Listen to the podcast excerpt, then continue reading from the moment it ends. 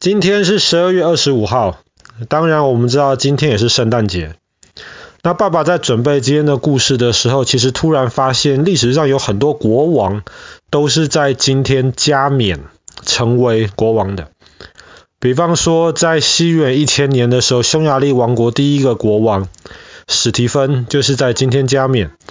一零六六年的时候，征服者威廉也是在今天在伦敦的西敏寺变成英国国王。一二零零年的时候，耶路撒冷王国的第一任国王而鲍德温也选择在今天加冕。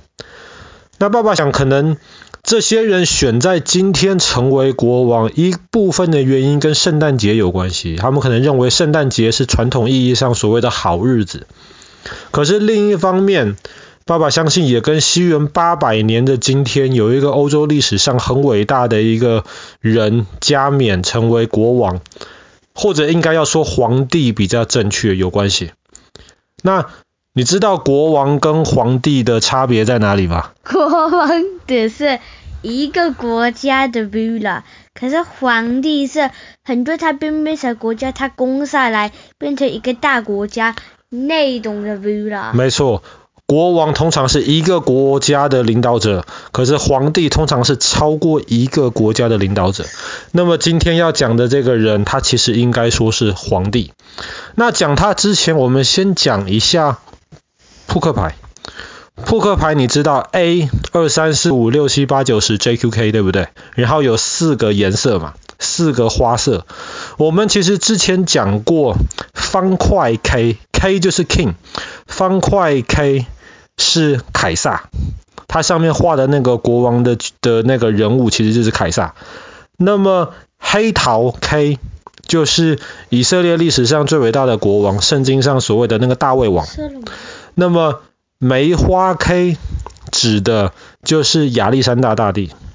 那我们今天要讲的这个就是红心 K，他是查理曼大帝。查理曼。可是要讲查理曼之前，其实应该讲他爸爸。他爸爸很矮。但是没有人敢瞧不起他。他爸爸叫做矮子批评，在历史上也是非常有名的一个人物。矮子批评？对，因为大家因为他很矮，所以大家就称他为矮子。他的名字叫做批评。那么他其实本来是法兰克王国的宰相。法兰克王国其实不完全是今天的法国哈。法兰克王国其实只是今天法国的一的一部分而已。他那个时候是宰相。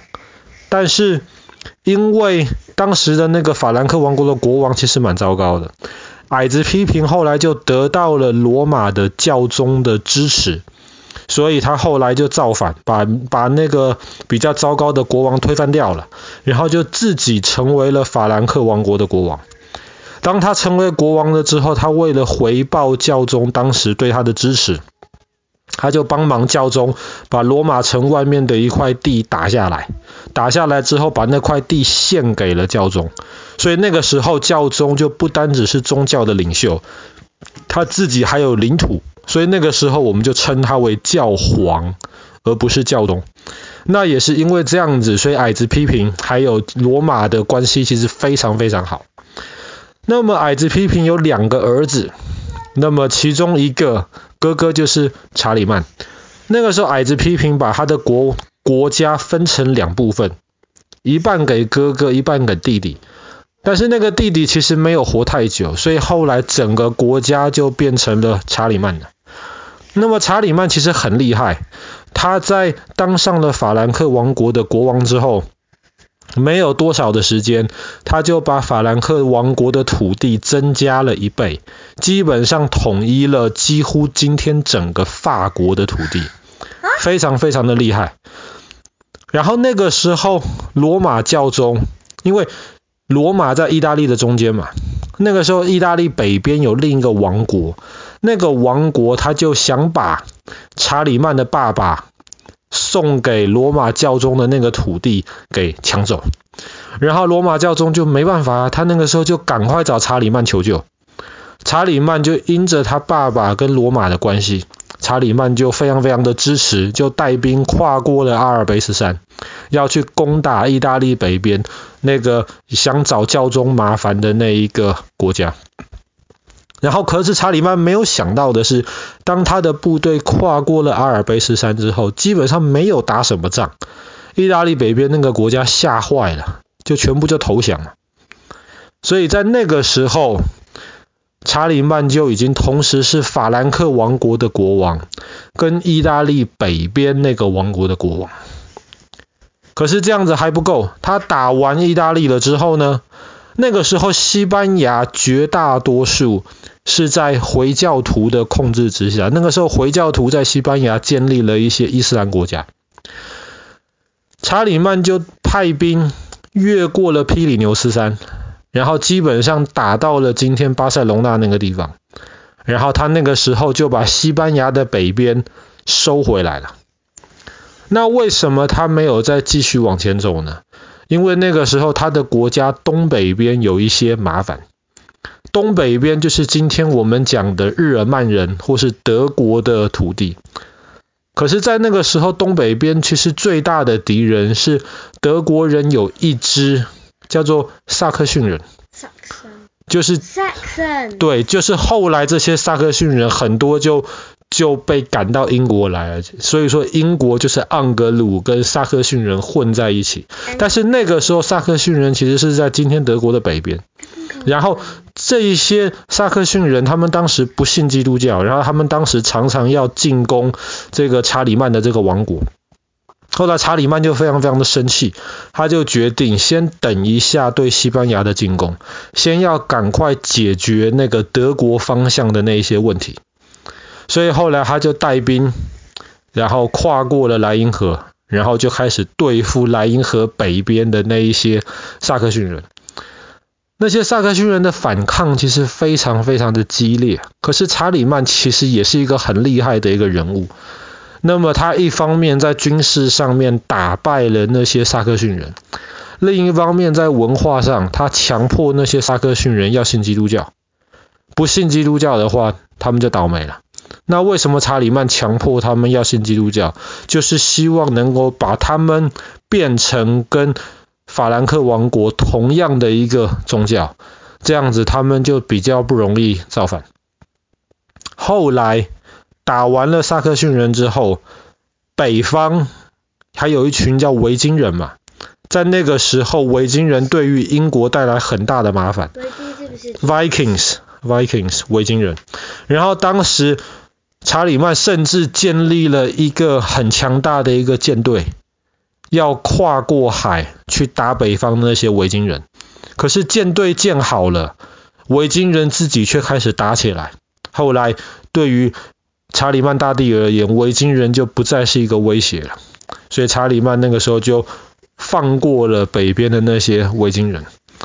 在那个时候，遥远的东边又传来了一些消息。为什么？因为那个时候，因为查理曼是相信基督教的。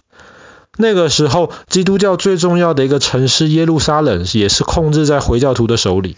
在在那个时候，耶路撒冷的一些基督徒就请查理曼带兵去把耶路撒冷收回来。那如果查理曼那个时候答应的话，那么很可能十字军东征这件事情就会发生早好几个世纪。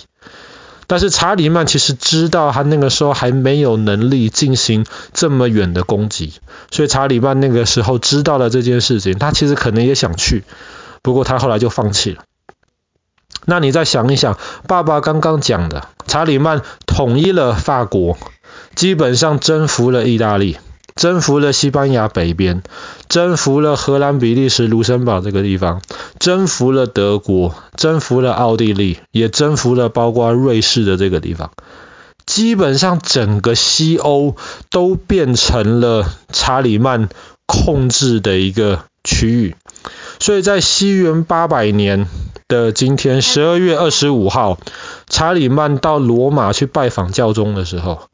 那传说是他完全没有没有准备，没有意识到，可是教宗忽然就把那个皇帝的那个皇冠戴在查理曼的头上，然后宣布他从今天开始就是罗马人的皇帝。那你要知道，自从罗马帝国分裂了之后啊，在罗马已经有好几百年的时间没有出现一个罗马人的皇帝。所以后来因为教宗做了这一件事情，所以查理曼控制的这这这个基本上整个西欧这么大片的土地，后来就都被称为神圣罗马帝国。所以神圣罗马帝国其实就是从八百年的啊、今天十二月二十五号查理曼被加冕成为皇帝之后才开始的。那神圣罗马帝国毁在谁的手里？这个我们几个月前讲过了，就是拿破仑。拿破仑后来攻破了德国的这些小国家之后，后来神圣罗马帝国的这个名字就被取消掉了。所以说查理曼其实真的非常的厉害，控制了这么大片的土地。那直到今天，法国或者是后来的德国，其实他们在那个时候都认为，他们才是真正接替这个神圣罗马帝国、接替查理曼大帝的。那么查理曼只有一个孩子，所以当他死掉了之后呢，他的孩子就继承了他的这个神圣罗马帝国的这个皇帝，继承了这么大片的领土。但是他有三个孙子。所以后来，当他的儿子也死掉了之后，他就把这这么大片的土地分成三块，一块就是大概是今天法国的这个部分，然后一块就是今天德国的那个部分，在一块就是今天荷兰、比利时、卢森堡，然后法国东边的那一块，就是把这个查理曼的这个帝国分成了三份：东法兰克帝国、中法兰克帝国，还有西法兰克帝国。那么当然，后来我们知道了西法兰克帝国，就像爸爸刚刚说的，就是法国；东法兰克帝国就是今天德国的一部分。那后来神圣罗马帝国的皇帝的这个头衔，基本上就都被控制在德国或是奥地利德语区的这一些的的国家里面。那我们再回到扑克牌上面，刚刚爸爸刚刚讲了，因为查理曼他他其实是。可以说是第一个真的是统一了整个西欧的这个国王，所以他又被称为欧洲之父。那因为他确实很伟大，所以当时扑克牌上面就是红心 K 的这个国王就是留给查理曼。但是你如果仔细看其他三个国王，大卫、呃、凯撒跟亚历山，就唯有这个红心 K 这个查理曼大帝没有胡子。那其实最早最早这个红心 K 其实那个国王的图案也是有胡子，可是后来有呃有一个工匠啊，他在把那个查理曼大帝的那个脸刻上去当扑克牌的那个模板的时候，他不小心把胡子的那个地方给切掉了，所以后来这个就留下来。那么你可以下次再注意一下，只有红心 K 上面的这个查理曼大帝是没有胡子的。当然在历史上。他也是一个大胡子的一个形象出现在别人面前。好啦，我们今天的故事就讲到这边。在西元八百年的今天，十二月二十五号，查理曼大帝成为了神圣罗马帝国的皇帝。